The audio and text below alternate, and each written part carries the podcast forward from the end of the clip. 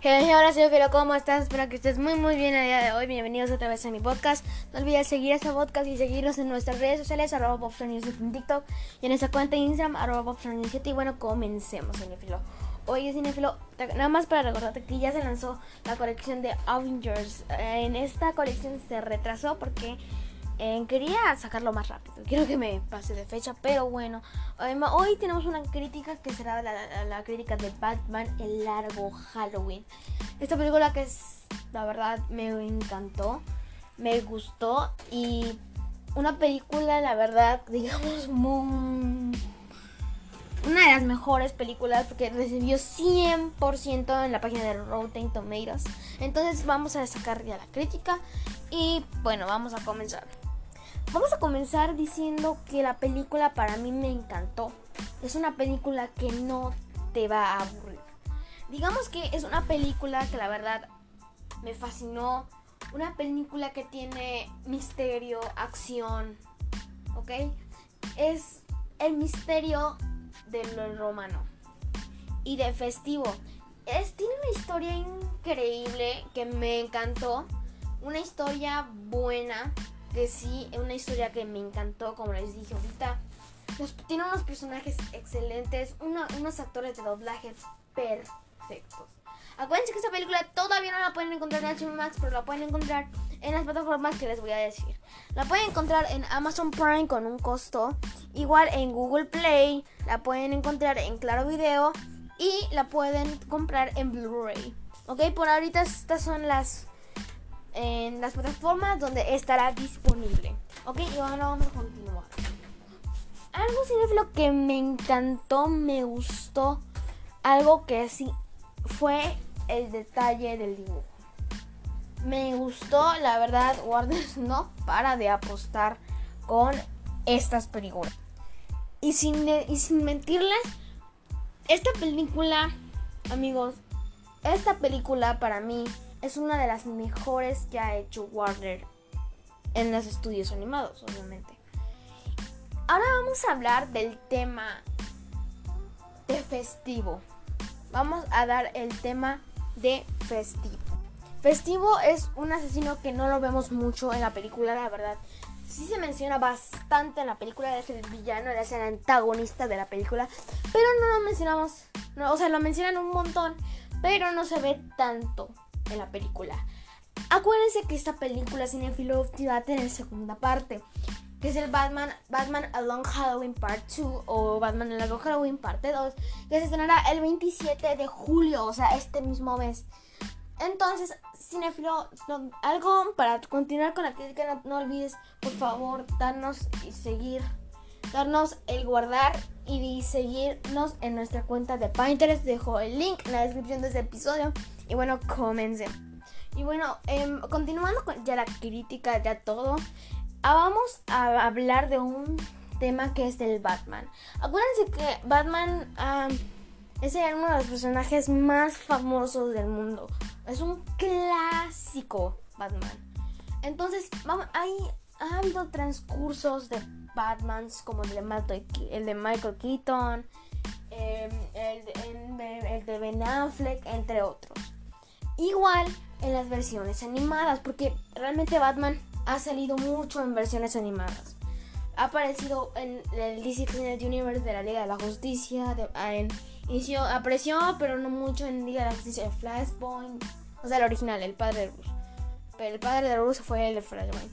Hasta Justice League Apocalypse World, ¿ok? Entonces ha salido igual, ha tenido sus películas animadas. Ya se tiene películas en Lego. Así que es un personaje que la verdad merece un montón de respeto. ¿Ok? Y para mí este, el Batman de esta película me gustó, me encantó. Eh, mm, el actor de doblaje está increíble. De por sí creo que es la misma voz, ¿sí? Pero nunca casi nadie cambia la voz de Batman. Pero me gustó, ¿ok? El personaje, la actuación, o sea, la actuación de las animadas de esta película está perfecta, está excelente. Y pues esto es todo, cinefilos. Espero que te, haya gustado mucho. No olvides dar, dejar tu estrellita en Anchor o em, reproducir este episodio para que nos apoyes en reproducciones. Porque acuérdense que ya estamos en las 300 reproducciones. Mínimo del otro mes, cinefilo. Espero que se pueda, podamos estar en las 400 reproducciones. ¿Ok? Pero les voy a prometer una meta. Estoy planeando que este año lleguemos a las 1000 reproducciones. Y si llegamos a las 1000 reproducciones, sacaré el especial de Pop News, que es el 3 de enero del 2022. Este especial, obviamente, aunque no lleguemos a las mil reproducciones, lo haré. Pero si no llegamos a las mil reproducciones, aún así no importa, porque seguiré haciendo episodios y me seguiré esforzando más. Pero que podamos llegar a las mil reproducciones. Pero bueno, filo, esto es todo. Espero que te haya gustado mucho. Bye.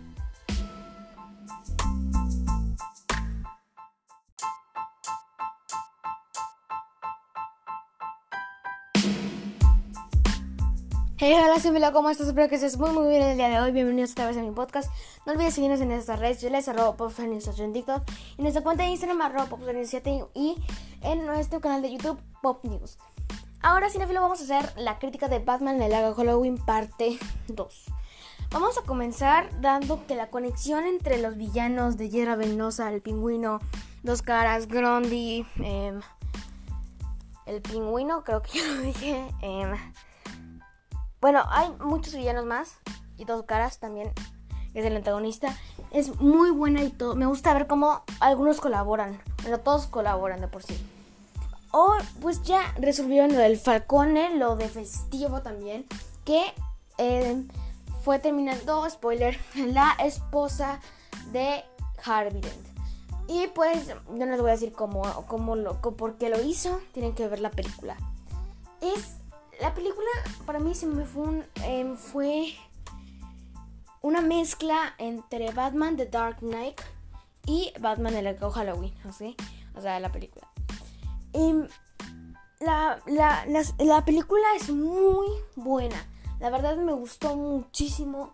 Em, o sea, el, sale Joker pero por unos segunditos. O sea, es una película buena con una historia buenísima también un desarrollo no tan aburrido, pero sí te llega a aburrir un poco.